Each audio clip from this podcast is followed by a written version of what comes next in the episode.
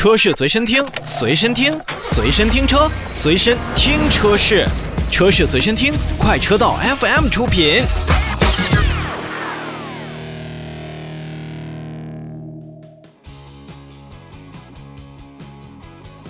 我们首先看新车。前一段时间呢，广汽传祺的 GS Coupe 上市了，有两款车型，十三点六八万元到十四点六八万元。同时呢，现在依旧上市，还会给到很多的政策和一些专属的福利，比如说是零首付、金融的税融保险啊，包括可享三年零期，最高呢可以送三年的交强险和价值一百万的加成意外险。那置换呢，也基本上最高可以达到五千元的一个水平，而且基础的流量也是终身免费的，而且会免费升级 CN 九五认证的高效空调滤芯。可以说这一次的线上直播，由于是有着广汽集团的领导们进行带货啊，当然这个带货是打引号的，累计的观看人次包括订单呢也是非常的呃出色。那么可以说在。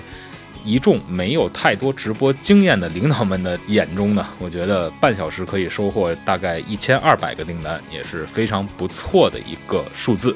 那我们继续来看这款车型，由于是 Coupe 的车型，那么其实 GS 4 Coupe 在设计之初呢，实际上就是采用了很多轿跑式的风格语言。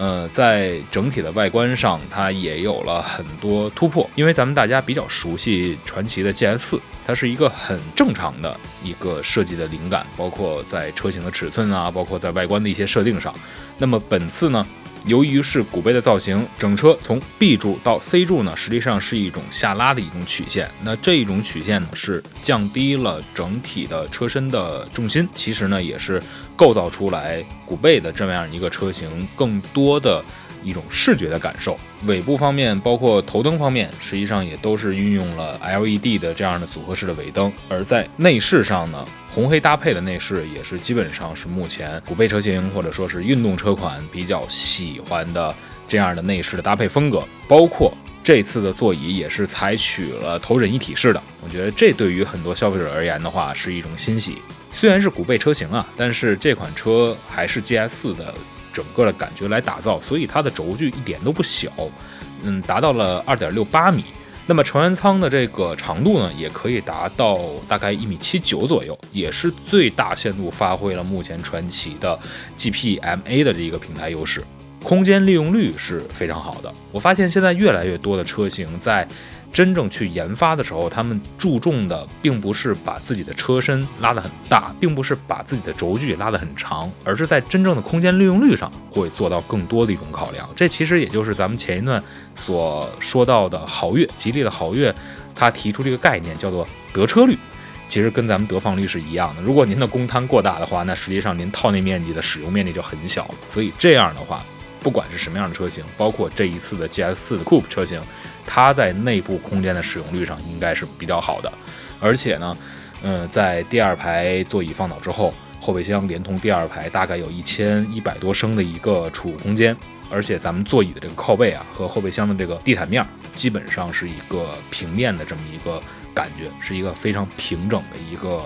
呃，大的空间可以去装载很多的物品。那在动力方面呢，传祺的 GS Coupe 呢也是搭载的是传祺第三代的 1.5T DGI 的发动机，最大功率124千瓦，最大扭矩265牛米。你要说它是超出于其他嗯品牌的 1.5T 发动机，肯定也不是，但是它完全是属于在主流的一个动力水平上。